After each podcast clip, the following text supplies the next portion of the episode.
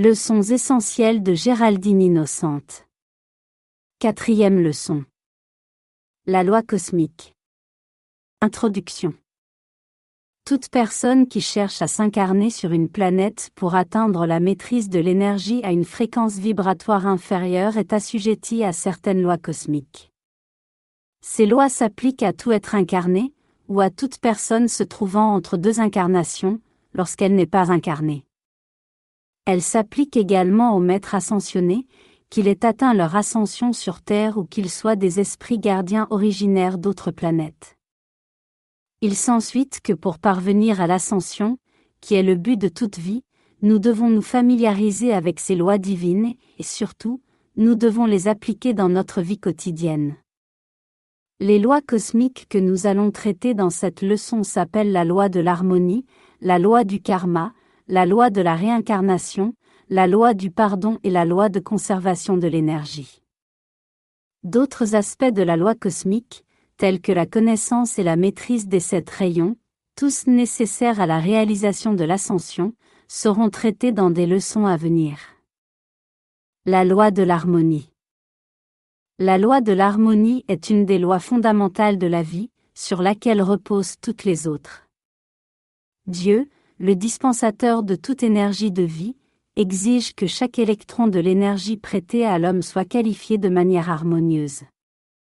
Dans les temps anciens, lorsqu'elle était qualifiée à raison de 100%, l'individu était éligible à l'ascension. Aujourd'hui, pour être éligible, chaque individu a besoin de qualifier harmonieusement 51% de toute l'énergie reçue en prêt au cours de ses nombreuses incarnations. Cela comprend l'énergie qui lui est dispensée tant durant ses incarnations que pendant ses périodes de résidence de l'autre côté, entre deux incarnations. Beaucoup de gens pensent que, pour que l'énergie soit harmonieuse, elle doit être entièrement dépensée en dévotion, prière, service cérémoniel, invocation solennelle, toutes choses en relation directe avec les aspirations spirituelles de l'individu. La vérité est que toute énergie constructive et harmonieuse est une expression naturelle de la vie divine, qu'elle soit un affectueux service d'ami à ami, la confection d'un banc, d'une chaise ou d'un vêtement. À quatre pattes et les mains immergées dans l'eau savonneuse, une femme peut récurer un plancher et qualifier son énergie paisiblement, harmonieusement, et élever vers son corps causal chaque électron libéré par chaque acte répété. Un prêtre peut se tenir devant un autel dans un état de rébellion, de ressentiment ou de haine, et pas un seul électron ne pourra ajouter une once d'énergie sur la balance de sa liberté. Saint François d'Assise et beaucoup d'êtres saints ont dédié leur vie à un service humble, leur lot fut de parcourir les chemins, de servir les pauvres, de nourrir les affamés et de soigner les malades. Saint François fut une présence de réconfort, qui bénissait partout la vie. Si l'harmonie est la qualité divine du troisième rayon, cela sera traité dans les leçons ayant trait aux sept rayons, elle est aussi le principe sous-jacent par lequel chaque facette des sept rayons cherche son expression sur le théâtre de l'évolution humaine. Par exemple, un individu qui cherche à exprimer la volonté de Dieu, du premier rayon, doit le faire en utilisant la loi de l'harmonie.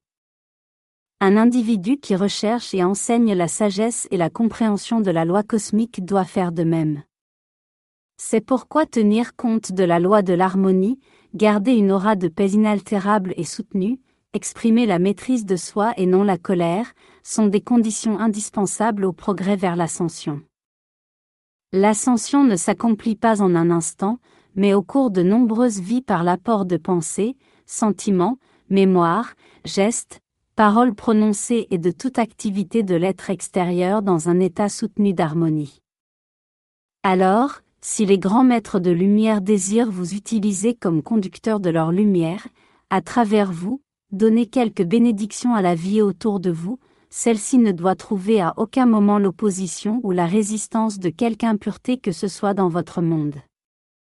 Après tout, cette impureté n'est qu'un manque de qualification harmonieuse de votre énergie à l'intérieur de vos quatre corps inférieurs.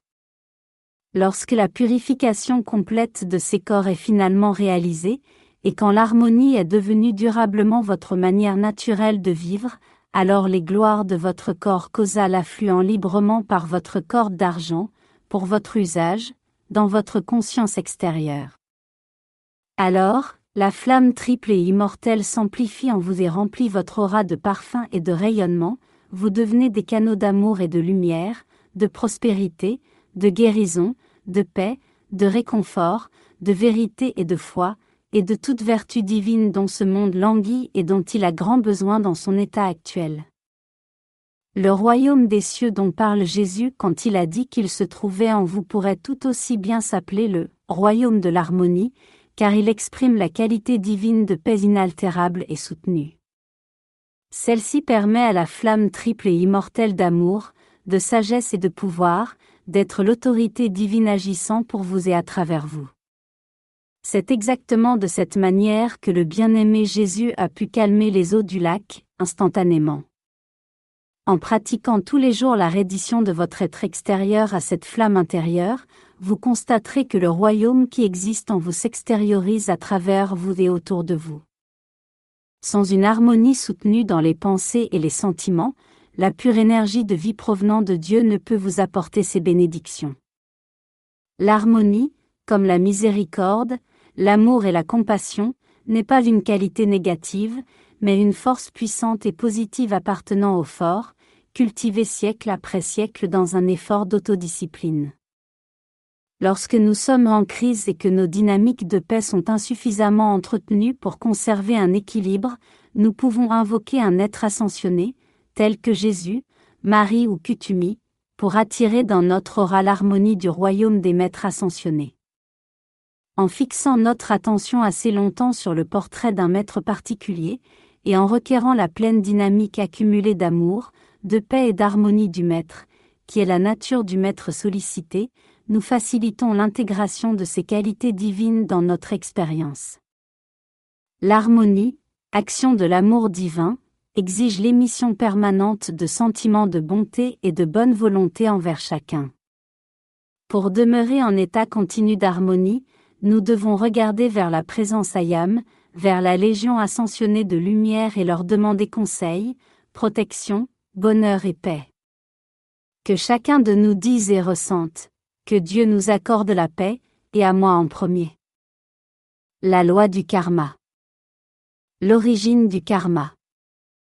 Tout au début de la création, chaque individu, juste avant son incarnation, reçut de la déesse de la liberté les paroles de réconfort suivantes. Mes bien-aimés, vous avez la liberté d'emporter la substance de vie pure et première sur le plan terrestre. Vous avez la liberté d'utiliser la vie dans le monde d'apparence physique selon vos désirs. Vous avez la liberté de nous invoquer tout ou n'importe qui d'entre nous, selon votre choix, pour vous assister lorsque les dynamiques d'énergie de votre propre monde ne vous sembleront pas suffisantes pour faire face aux conditions ambiantes et pour diffuser la lumière nécessaire à la réalisation du plan divin. Durant la période dite du Jardin d'Éden, il n'y eut pas de discorde et la vie sous toutes ses formes ne manifestait que la perfection.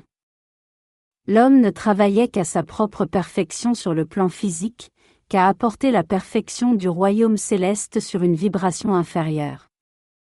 Comme il n'y avait pas de discorde, il n'y avait pas de karma, et comme il n'y avait pas de karma, il n'y avait pas besoin de conseil karmique. Ce fut seulement après l'événement que nous appelons la chute de l'homme, que les choses changèrent de manière drastique et que l'homme accumula le karma à un rythme rapide. Qu'ont dit les grands êtres de cette loi qui gouverne le karma? L'énergie de Dieu, pure et glorieuse, chaque électron représentant la plénitude du plan divin afflue continuellement pour l'usage de l'individu, sous la direction consciente de la présence ayam, et l'individu doit rendre compte de tout électron qui lui est prêté. L'énergie est aux ordres de l'homme.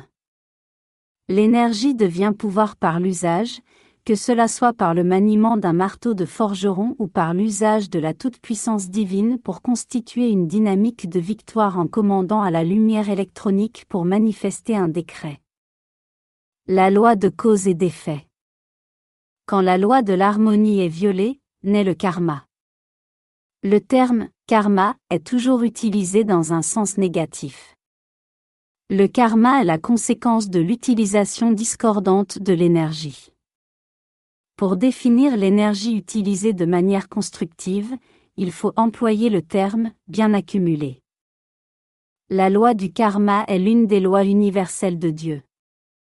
On l'appelle parfois loi du cercle, loi de rétribution, ou on dit encore, on récolte ce qu'on sème.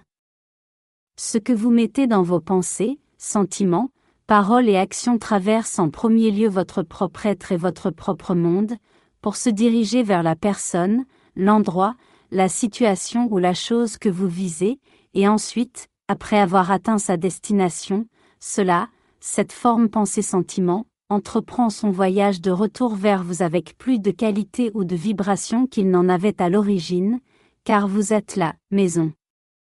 Pour cette vie et énergie.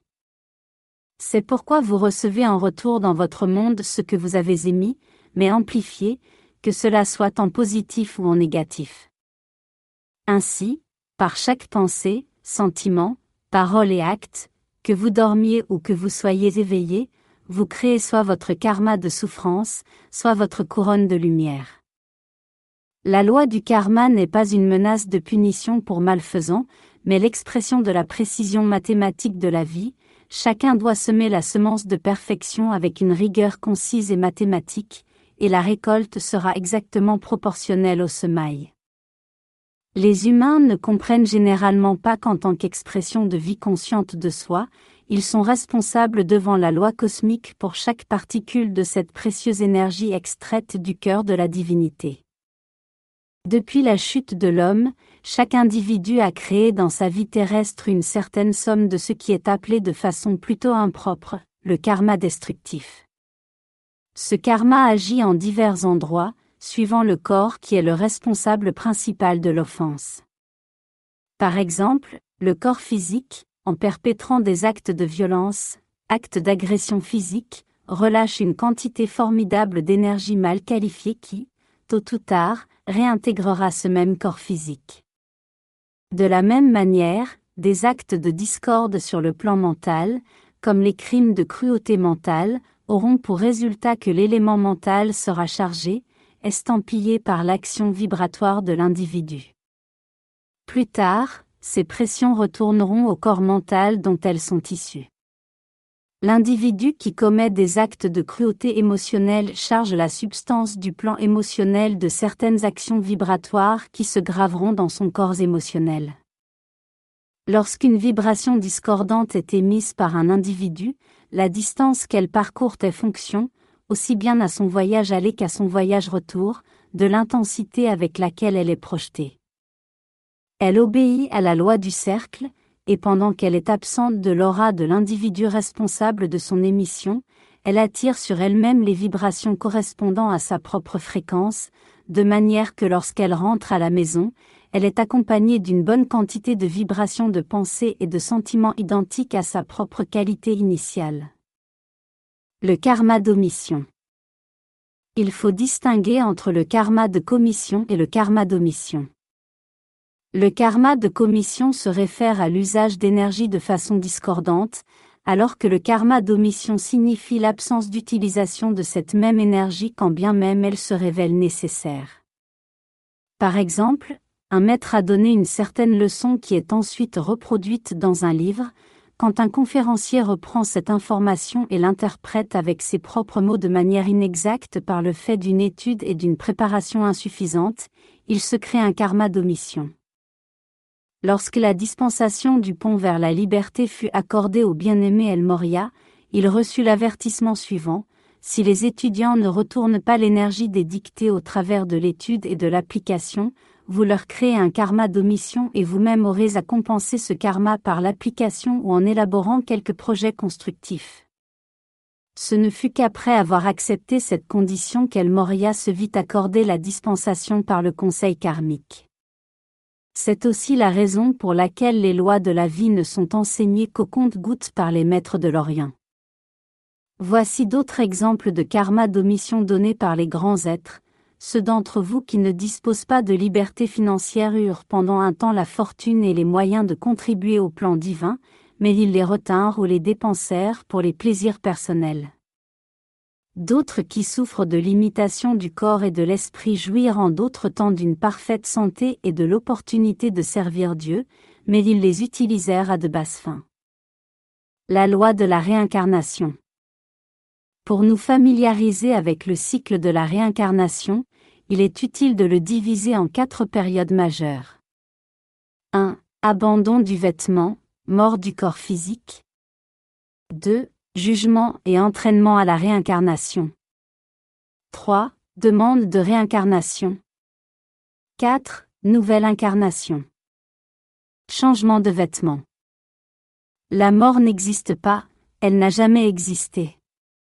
Tout est vie qui s'exprime et se manifeste éternellement.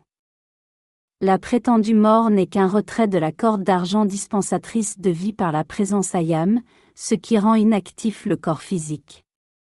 Bien que les organes soient encore présents, les yeux ne voient plus, les oreilles n'entendent plus et l'intelligence s'est retirée. Le je réel se libère de cet habitat et peut entrer dans les royaumes supérieurs, royaumes de beauté, d'harmonie et de paix. L'individu ne fait que passer du royaume d'expression physique à une plus grande liberté. La prétendue mort n'est qu'une occasion de repos et de réalignement des facultés de la conscience personnelle. Elle survient et libère l'homme des troubles et discordes terrestres pendant un temps assez long pour qu'il reçoive un influx de lumière et de force qui permettra à l'activité externe de l'esprit de reprendre le travail d'une nouvelle expérience physique l'entité individualisée est éternelle. Mais lorsque la forme extérieure est devenue trop discordante, la vie se retire d'elle-même. La décrépitude et la mort sont provoquées le plus souvent par l'abus et le gaspillage d'énergie sexuelle et par le manque de maîtrise émotionnelle. Il n'y a jamais qu'une seule chose qui provoque ce que le monde appelle mort, c'est le manque de lumière liquide dans le système nerveux. Cette force de cohésion maintient les atomes qui constituent le corps de chair. La lumière liquide appartient à et provient uniquement de la puissante présence ayam. Le vêtement extérieur est le réceptacle dans lequel la présence déverse sa lumière, exclusivement dans un but et pour un usage constructif.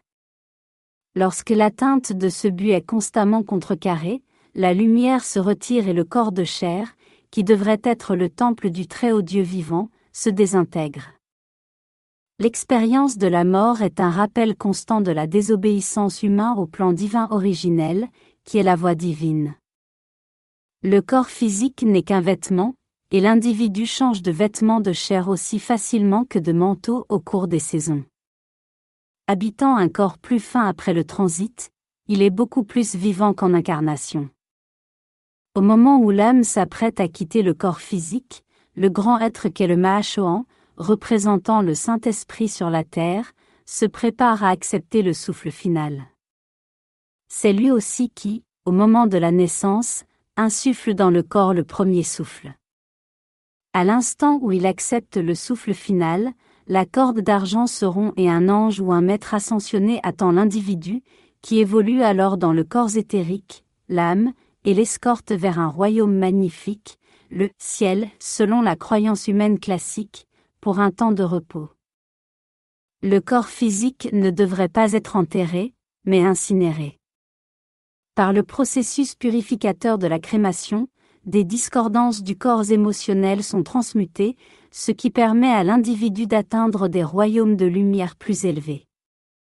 Avant la crémation, le corps devrait être conservé, non embaumé, sur de la glace ou en chambre froide pendant 72 heures. Chaque fois que cela est possible, une autopsie devrait être évitée. Dans les âges antérieurs, le corps était placé dans le feu sacré, et il était transmuté instantanément. Sa substance ayant rempli sa mission, elle retournait à l'universel, et cela se faisait en accord avec la grande loi d'étérialisation. Invocation pour les défunts. Bien-aimé présence Ayam, grand directeur divin, Archange Michel, Maître ascensionné Jésus, Saint Germain, El Moria, Légion ascensionnée, nous invoquons la flamme violette de la loi du pardon pour saisir et transmuter tous les faux concepts humains, formes pensées, opinions, blâme, entité corporelle désincarnée à l'intérieur et autour d'eux. Nommer la personne. Nous faisons appel au nom, à l'amour, à la sagesse et au pouvoir de la puissante présence Ayam, créateur de tout ce qui est, pour l'emmener dans un temple de lumière aux niveaux intérieurs afin que, dans la plus grande liberté dont il, elle jouit, il lui soit enseigné la véritable signification de la loi. Nous entourons. Nommer la personne, de notre amour. Puisse-t-il, elle, être enveloppée à jamais par l'amour et les bénédictions des grands êtres et exécuter le plan divin jusqu'à ce qu'il, elle, soit entièrement libre. Jugement et entraînement pour la réincarnation. Après l'incarnation physique, le défunt fonctionne dans le corps éthérique, qu'on appelle parfois l'âme. Normalement, il se trouve dans un état d'esprit confus, pendant une période d'ajustement et de repos, il lui est donné de rencontrer des amis et membres de la famille résidant également de l'autre côté, et de communiquer avec eux. Ensuite, l'âme est appelée devant le conseil karmique. Là, les expériences de la dernière incarnation lui sont montrées.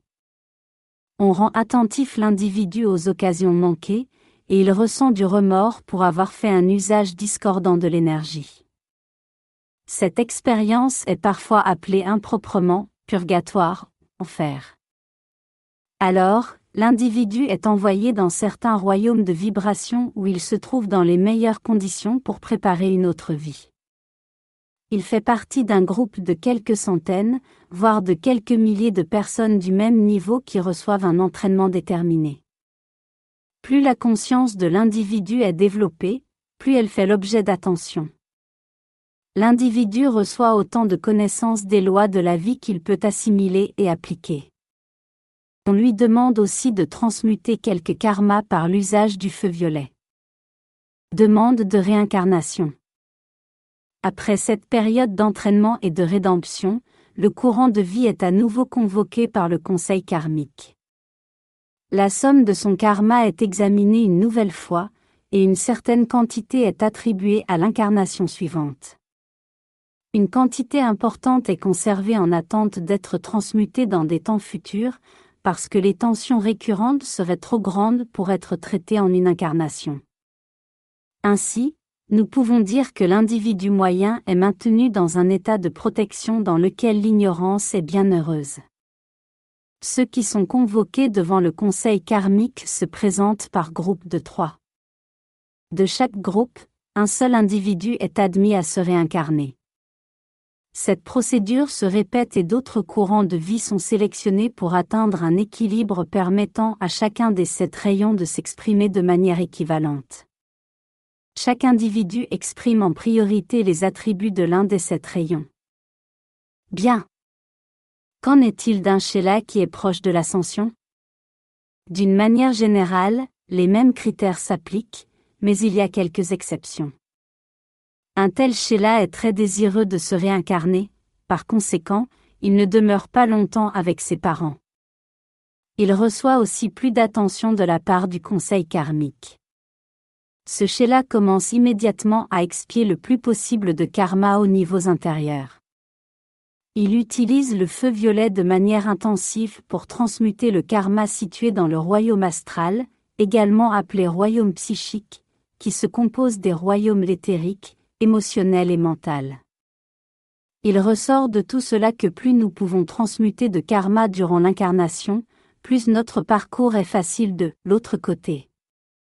Cette opportunité est à portée de main, ne manquons pas de l'utiliser. Lorsque le Sheila d'un maître ascensionné se porte candidat à l'incarnation, il fait parfois la demande de transmuter une quantité extraordinaire de karma. Plus tard, dans la chair, il ne se souvient plus de cette demande.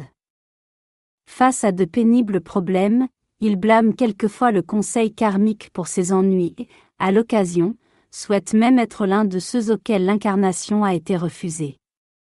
C'est pourquoi nous ne devons juger personne.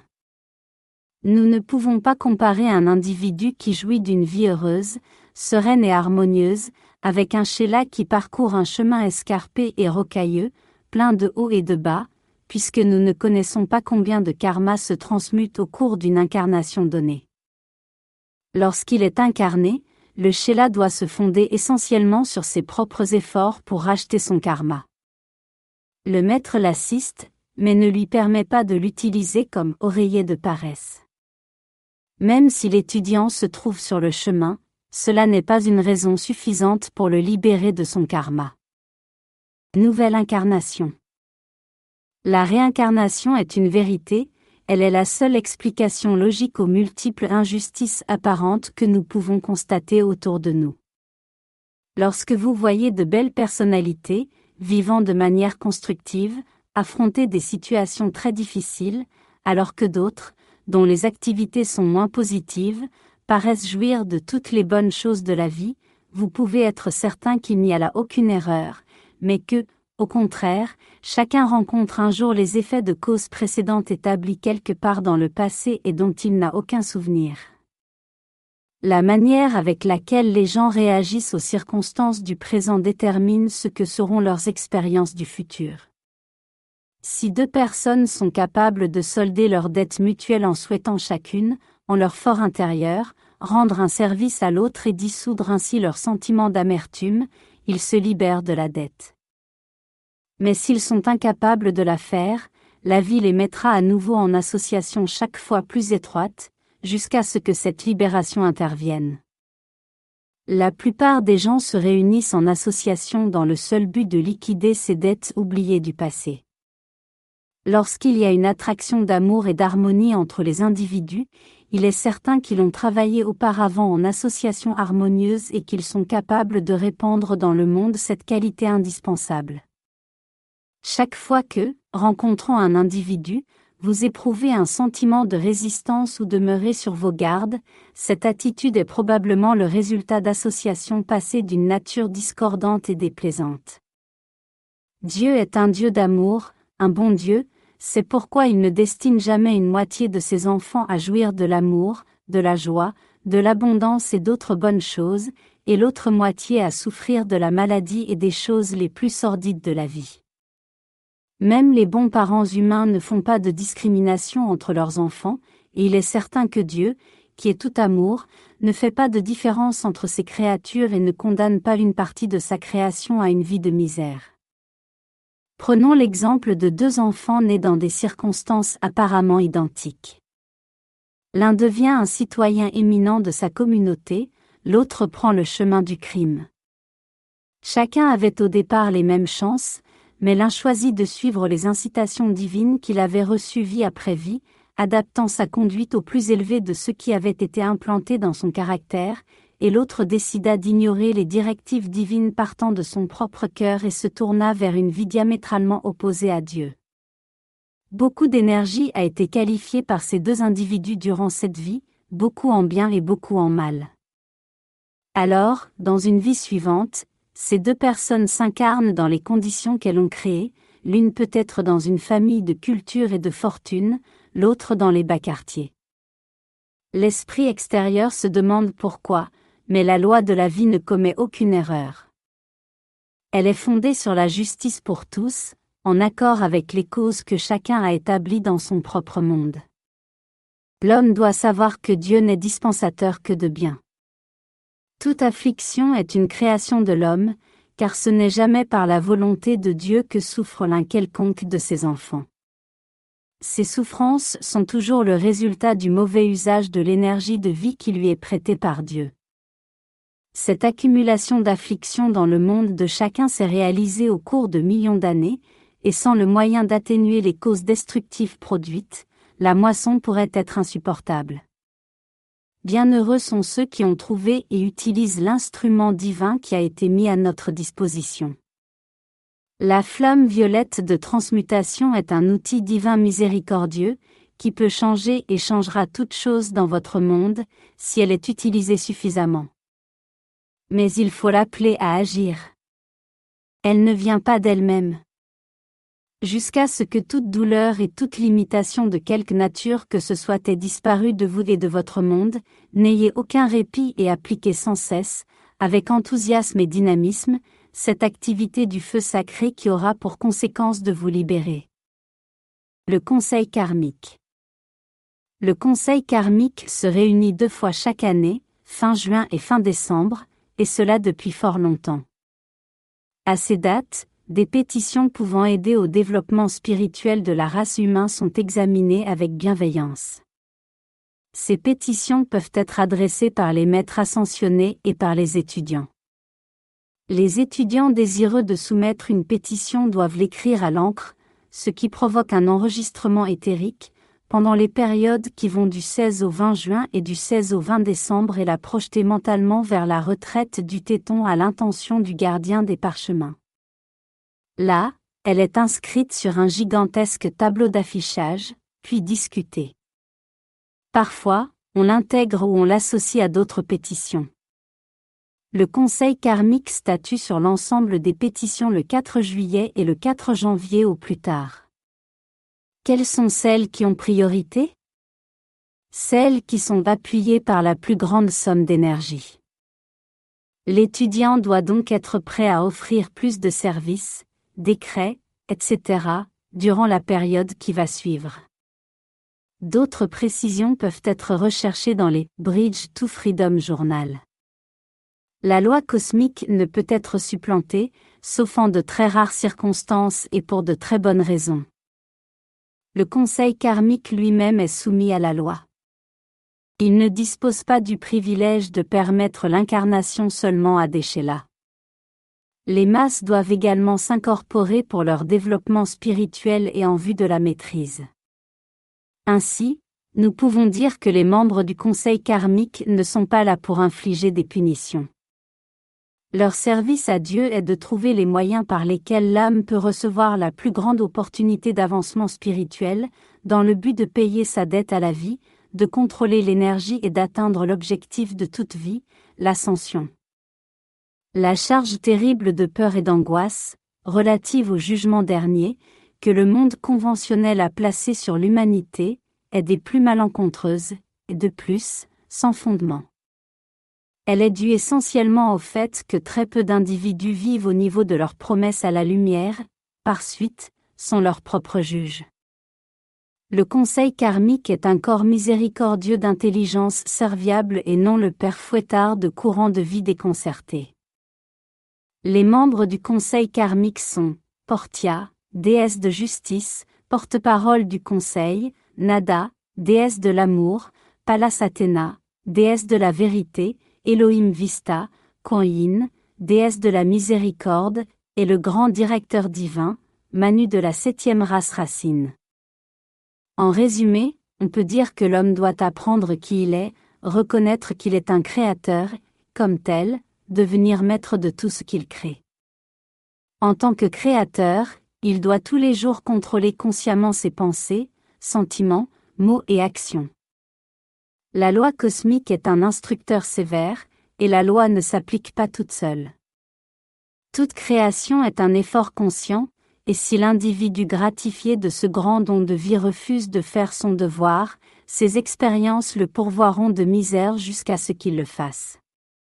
Le progrès spirituel de chaque individu est directement fonction de son mérite. La loi de conservation de l'énergie. Selon la loi de conservation de l'énergie, toute substance première, énergie divine, doit être utilisée avec sagesse. C'est pourquoi les étudiants devraient contrôler leur discours. Les bavardages et les racontards sont un gaspillage de l'énergie divine.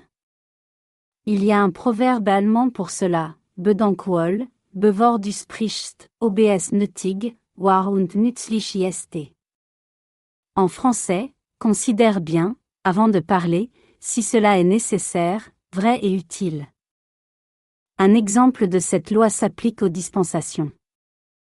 Les dispensations sont des attributions spéciales par le conseil karmique d'un stock d'énergie divine faite à un maître en des occasions particulières pour lui permettre de donner un enseignement additionnel de la grande fraternité des maîtres ascensionnés par l'intermédiaire d'un messager spécialement entraîné. Ces sommes d'énergie ne sont en principe allouées qu'une fois par siècle.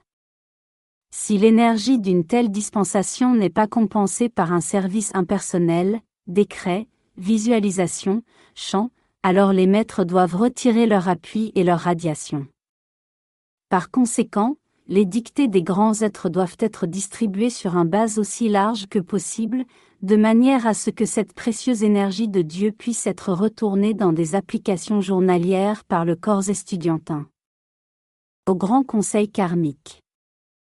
Grand Conseil karmique, nous te remercions pour ta présence là-haut. La gloire de ta beauté, ta loyauté envers le plan divin nous incite à aimer ainsi. Incite-nous à aimer ainsi. Incite-nous, incite-nous à aimer ainsi. Grand Conseil karmique, nous aimons notre terre, et tout ce qui s'y trouve.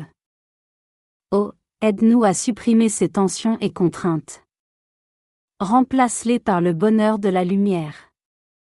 Étant l'aube cosmique. Grand Conseil karmique, nous aimons notre terre, et tout ce qui s'y trouve. Oh, aide-nous à supprimer ces tensions et contraintes. Remplace-les par le bonheur de la lumière. Étant l'aube cosmique. Grand conseil karmique, nous aimons notre terre, et tout ce qui s'y trouve. Oh, aide-nous à supprimer ces tensions et contraintes. Remplace-les par le bonheur de la lumière. Étant l'aube cosmique. Grand conseil karmique. Aide-nous à être tout ce que tu es devenu, ta majesté et ton pouvoir aussi, victorieux en toutes nos entreprises, pour que nous ramenions la terre à la maison. Grand Conseil karmique. Aide-nous à être tout ce que tu es devenu. Ta majesté et ton pouvoir aussi, victorieux en toutes nos entreprises, pour que nous ramenions la terre à la maison. Grand Conseil karmique. Aide-nous à être tout ce que tu es devenu, ta majesté et ton pouvoir aussi, victorieux en toutes nos entreprises, pour que nous ramenions la terre à la maison. Grand Conseil karmique, nous te demandons au nom de toute l'humanité tous les bienfaits du Soleil central. Pour tout le bien que tu as fait, nous ne trouvons plus grand amour. Grand Conseil karmique, nous te demandons au nom de toute l'humanité tous les bienfaits du Soleil central. Pour tout le bien que tu as fait, nous ne trouvons plus grand amour. Grand Conseil karmique, nous te demandons au nom de toute l'humanité tous les bienfaits du Soleil central. Pour tout le bien que tu as fait, nous ne trouvons plus grand amour. Grand Soleil central. Nous appelons maintenant aussi tes bienfaits et bénédictions, pour qu'il inonde notre cher conseil karmique et répande ses bénédictions année après année, jusqu'à ce que tout revienne à toi. Grand Soleil central. Nous appelons maintenant aussi tes bienfaits et bénédictions, pour qu'il inonde notre cher conseil karmique et répande ses bénédictions année après année, jusqu'à ce que tout revienne à toi. Grand Soleil central. Nous appelons maintenant aussi tes bienfaits et bénédictions, pour qu'il inonde notre cher conseil karmique et répande ses bénédictions année après année, jusqu'à ce que tout revienne à toi. Sur l'air de Joy to the World.